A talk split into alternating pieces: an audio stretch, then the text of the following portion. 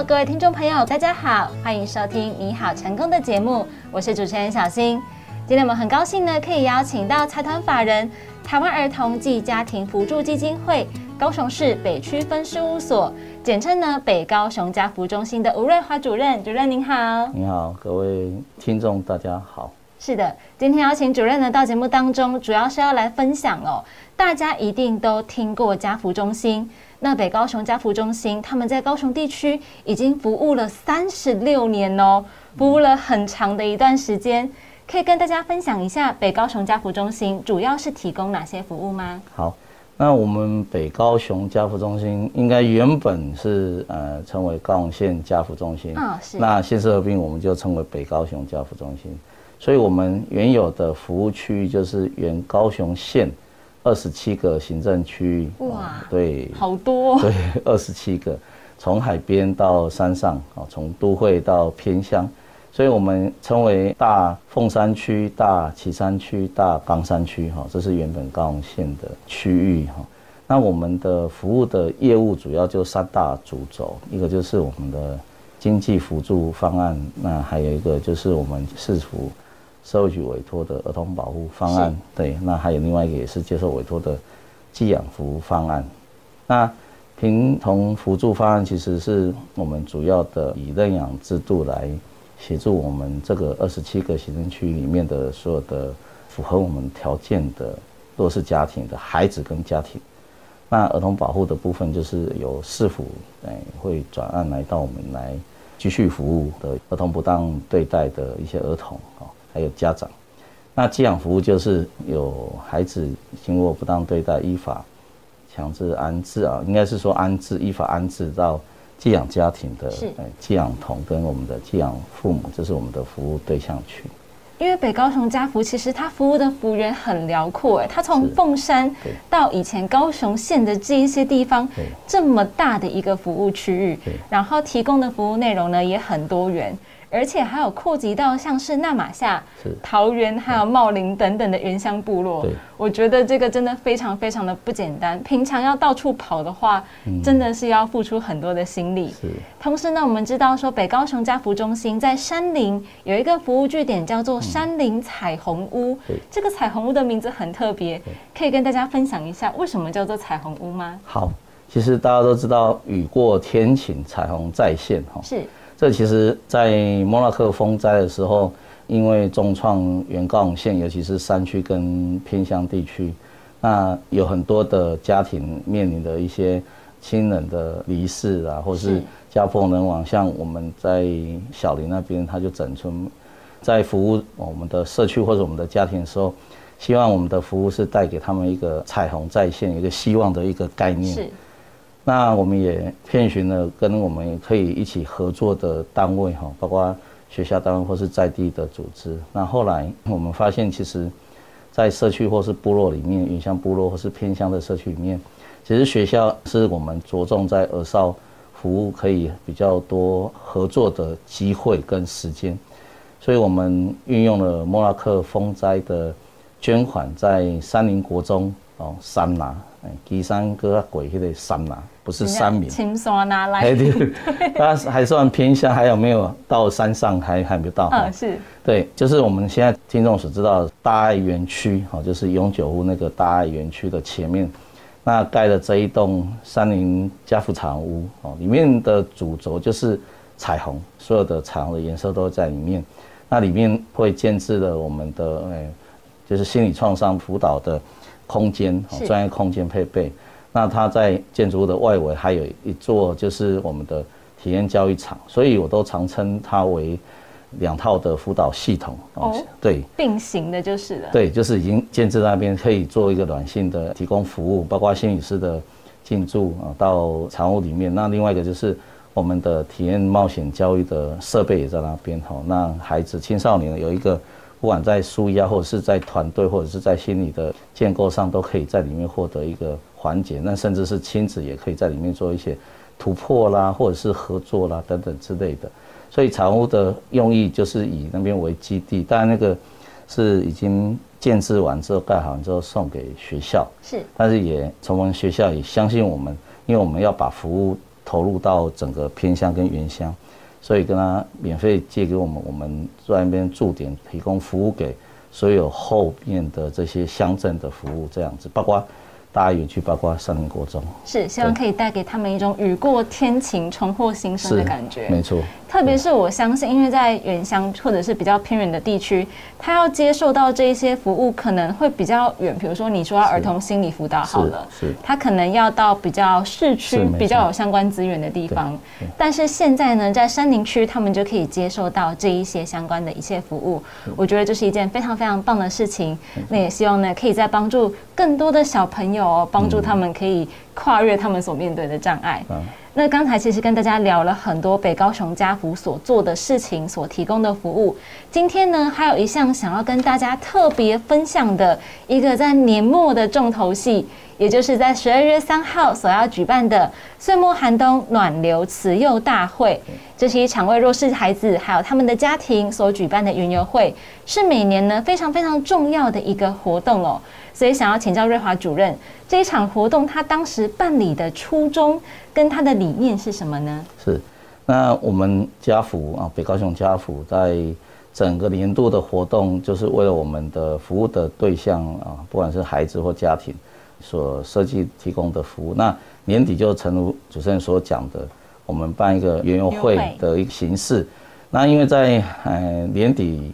虽然高雄不是那么冷哈，对，还是热热的啦。对，热情还是很够。对对对对，但是冬天嘛，那因为在年末的时候，我们希望家庭能够有一个喘息，可以一起有亲子一起出游，或是家长可以陪伴孩子的一个机会，也让家长知道说，其实在这个社会上，其实还有一群人，我们社会当中其实都还关注了你们，让你们在这个年底的时候可以顺利的度过，然后到明年再继续下去，有点类似，哎，希望的这个延续。所以除了这个以外，其实我们也希望有那个休闲的一个服务项目进来哈。虽然它是可以在做一个亲子的陪伴这个区块，所以我们在年末的时候就会为我们的所有的辅助家庭办这个岁末园游会的大型活动，这样。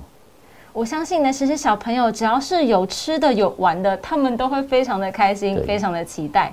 那对家长来说，其实你平常要带小孩子去园游会，第一个是你可能工作忙，第二个是小孩子可能要上课嘛。嗯。但是呢，正好可以利用这一天来参加家福所举办的这个慈幼大会，而且现场是不是有很多活动呢？可以让大家一起玩的。是，对，我们会针对一些主题来设计哈。那然后包括我们有五十摊的园游摊位，包括主食啊，然后一些饮料摊或是游戏摊。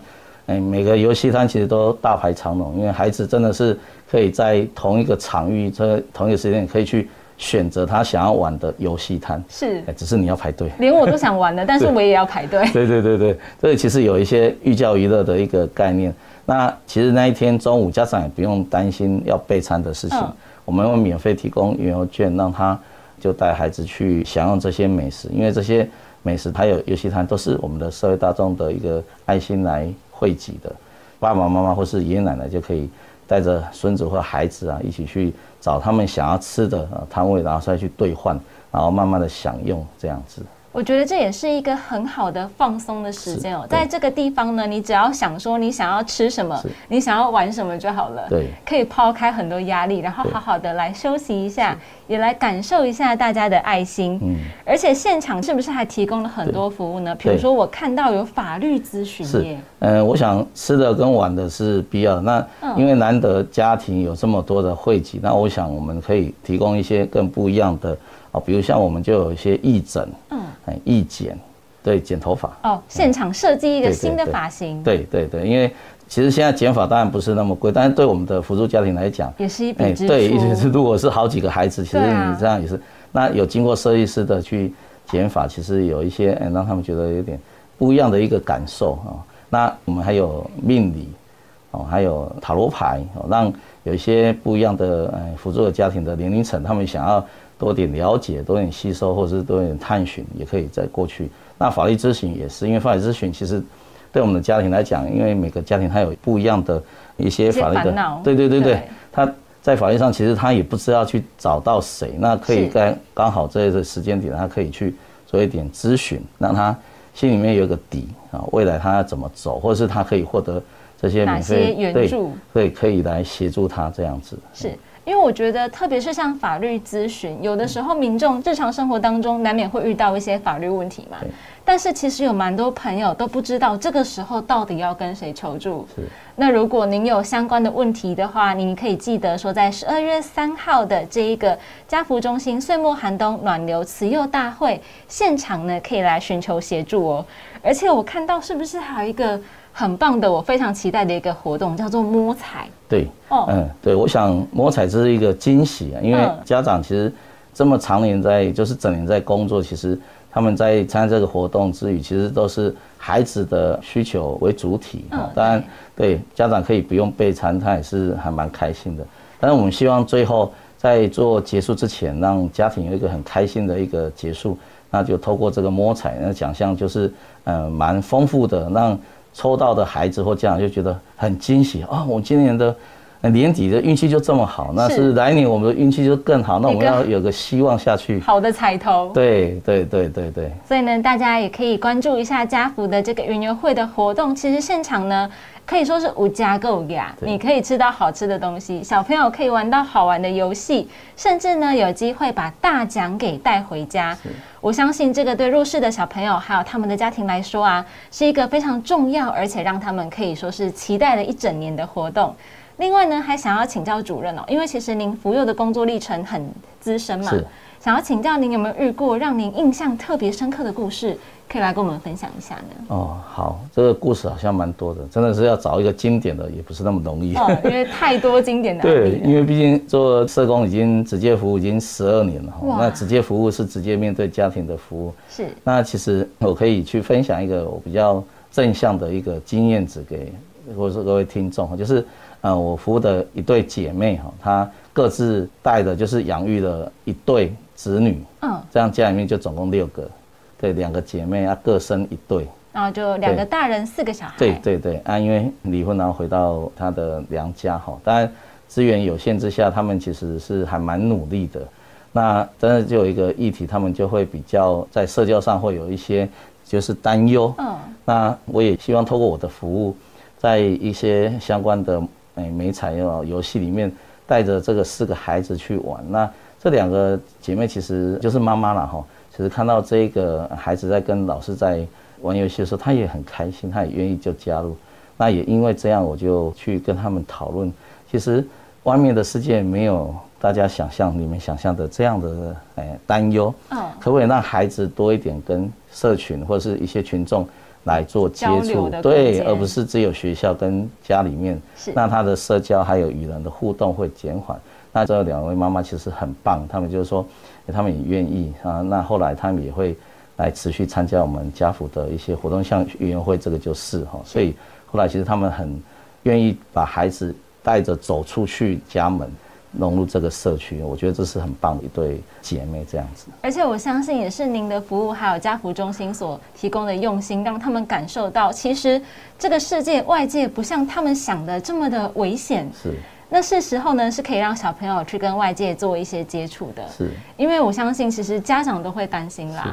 而且妈妈一个人要顾两个小孩，她一定会特别的忙。对。那有时候她会觉得，如果小孩子在他看不到的地方发生什么事情，他就不知道了。对。